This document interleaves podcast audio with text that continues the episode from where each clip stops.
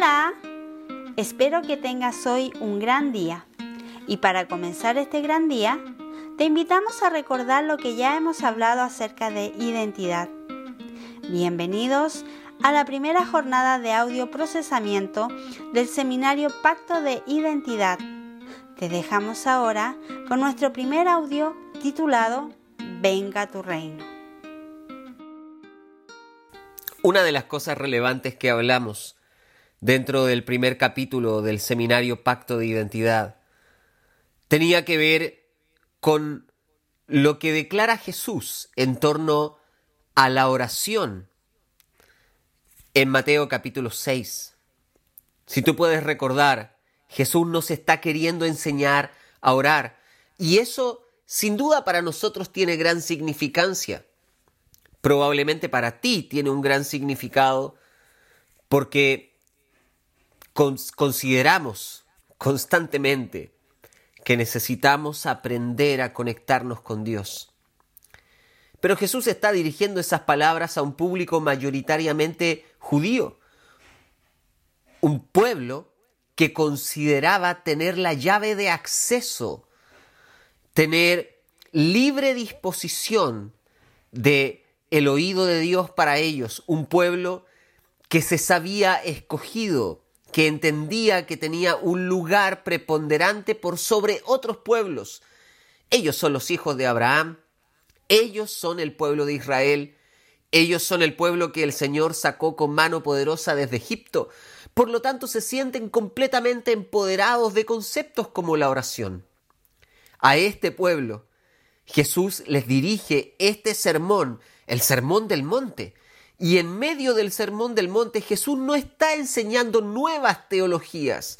Jesús está tomando cada uno de los aspectos relevantes de la cultura judía y confrontándolos con una mayor profundidad, con una mirada más excelente, con una mirada nacida directamente del corazón del Padre. Jesús está queriendo volver a conectar la cultura del pueblo judío con el corazón de Dios. Por eso les dice, cuando ustedes oren, no oren como, como lo hacen todos los demás, no oren como lo hacen los fariseos, que se ponen en las plazas a decir frases en público para que otros les vean, que repiten cosas de forma banal. No lo hagan ustedes así. Cuando ustedes oren, oren de esta forma, dice Jesús.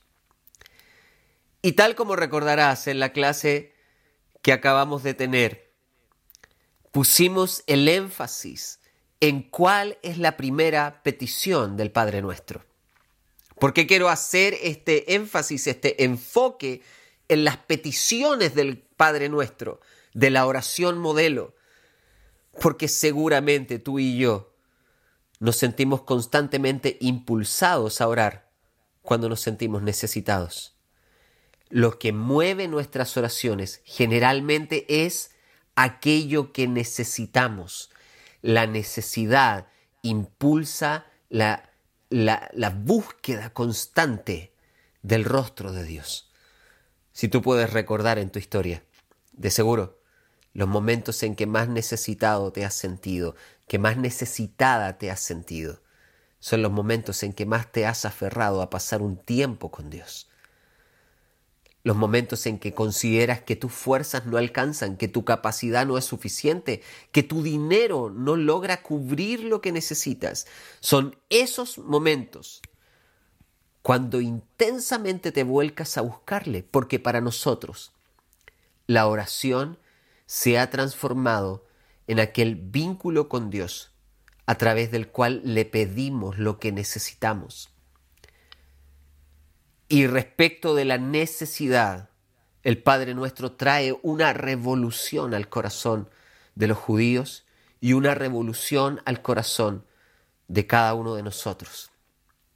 Porque la primera petición del Padre nuestro no son el pan nuestro de cada día, ni las necesidades cotidianas, ni la cobertura para la vida que nos toca vivir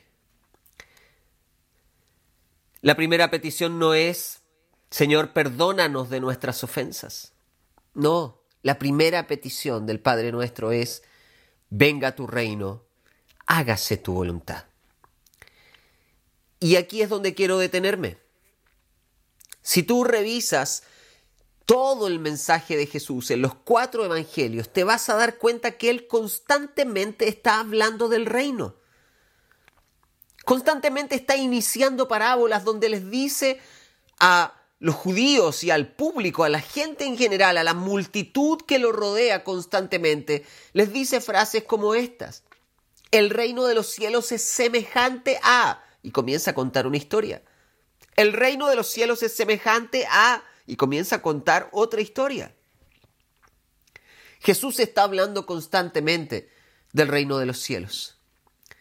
En una ocasión dice, no todo el que me diga Señor, Señor entrará en el reino de los cielos, sino aquel que haga la voluntad de mi Padre. Jesús está hablando constantemente del reino.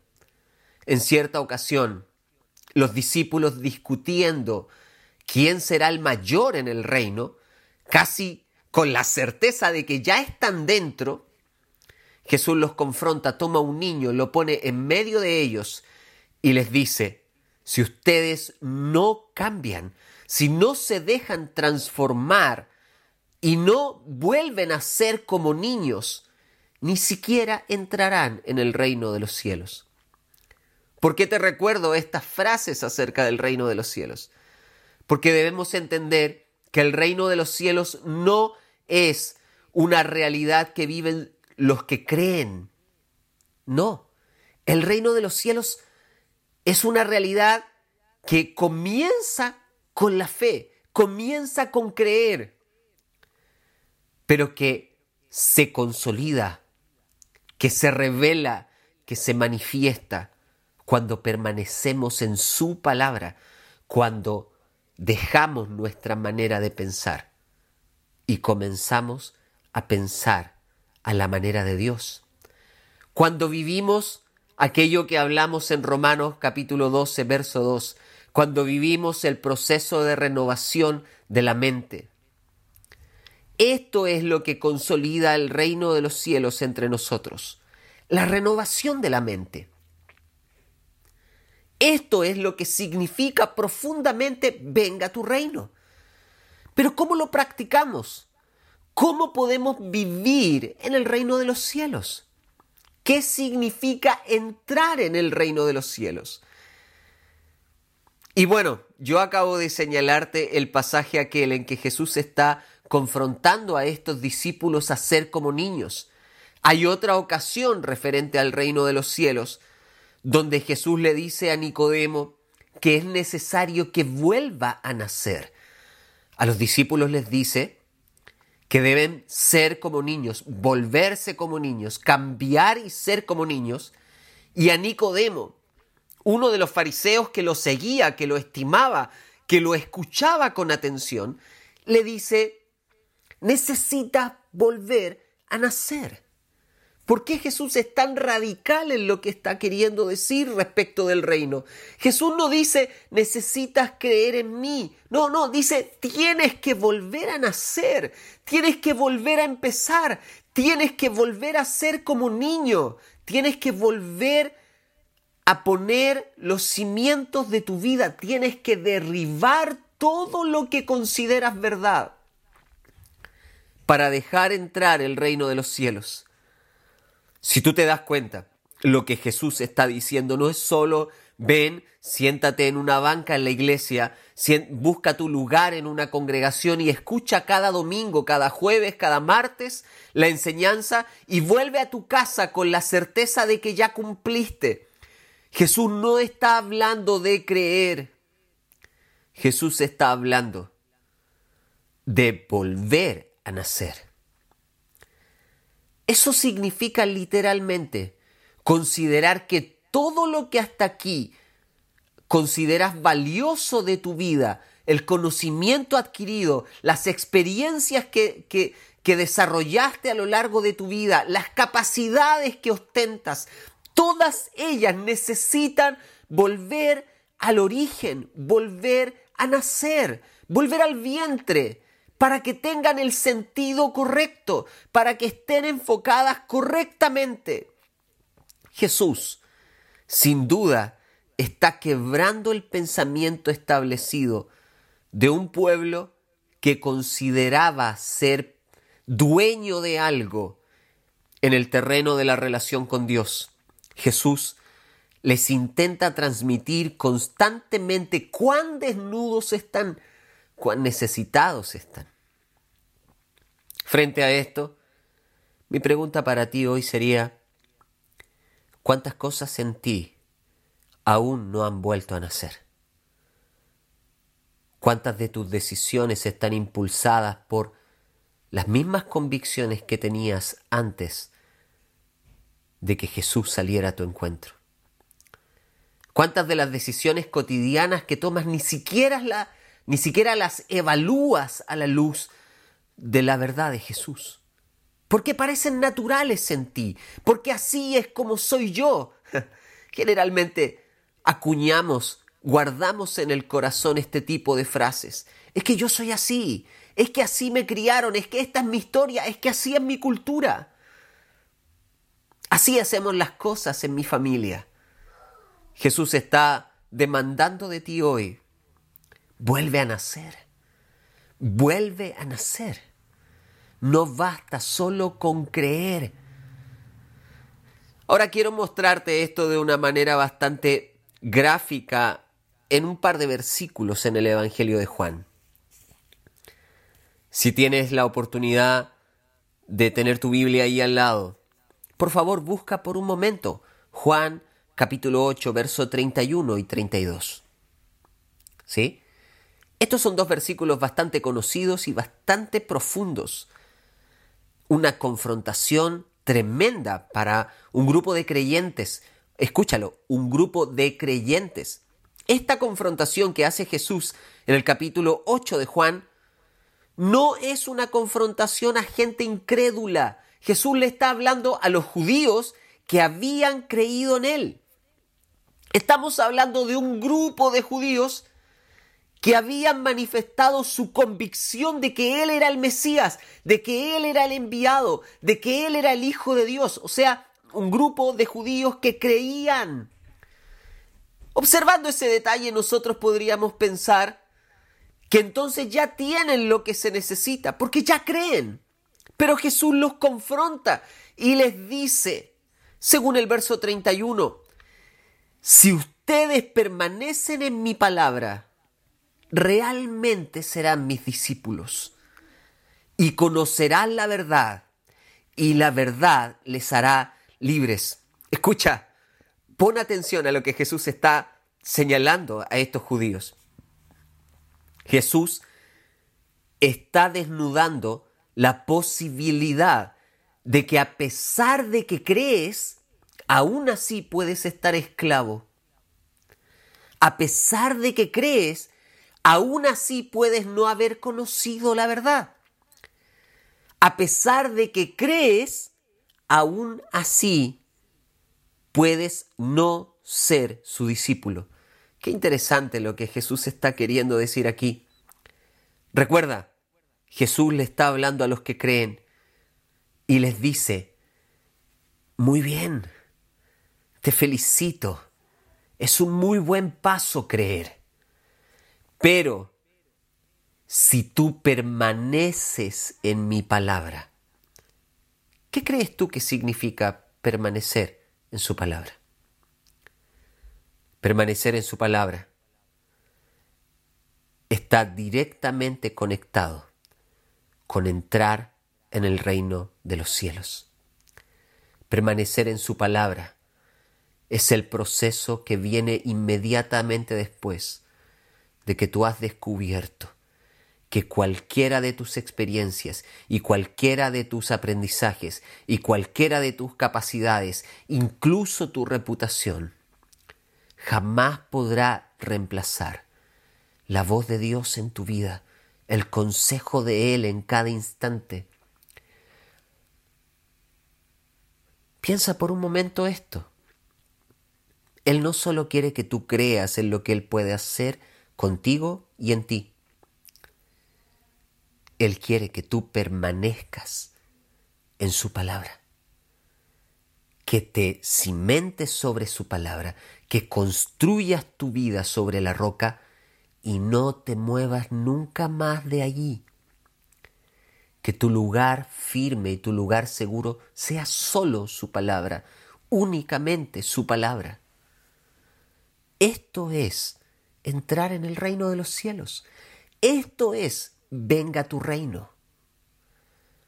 Esta frase, esta petición, este clamor que Jesús nos está enseñando, no puede venir del corazón de alguien que antes de eso no haya renunciado a toda su manera de vivir.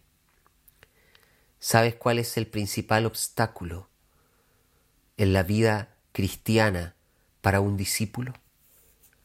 Tu principal obstáculo no son tus áreas débiles, no es tu pecado, no son tus tendencias pecaminosas. No. Déjame decirte que tu principal debilidad, tu principal flaqueza, tu principal desafío en la vida cristiana, en seguir a Jesús, en ser un discípulo, será rendir ante Él aquellas áreas de tu vida en las que estás seguro que tienes razón, pero no estás considerando qué es lo que Él está demandando de ti. Las áreas más necesitadas de transformación en tu vida no son aquellas en las que te sientes frágil y débil, porque precisamente esas fragilidades y esas debilidades te hacen buscarlo a Él desesperadamente. No. Las áreas más complejas de transformar en tu vida, lo que realmente necesita ser derribado, son aquellas áreas donde tú te crees fuerte, donde crees que sabes, y como crees que sabes lo que tienes que hacer, entonces dejas de permanecer en su palabra. Eso impide directamente que vivas como un discípulo. Pasas a transformarte en un creyente, no en un discípulo, en alguien que cree, pero que en su vida particular no siempre practica lo que Jesús dice. Para ser discípulo, para caminar detrás de Jesús, para imitar a Jesús, necesitas permanecer en su palabra. Y esto provocará que no solo sepas la verdad, sino que conozcas la verdad. Y esto implica relación. ¿Sí?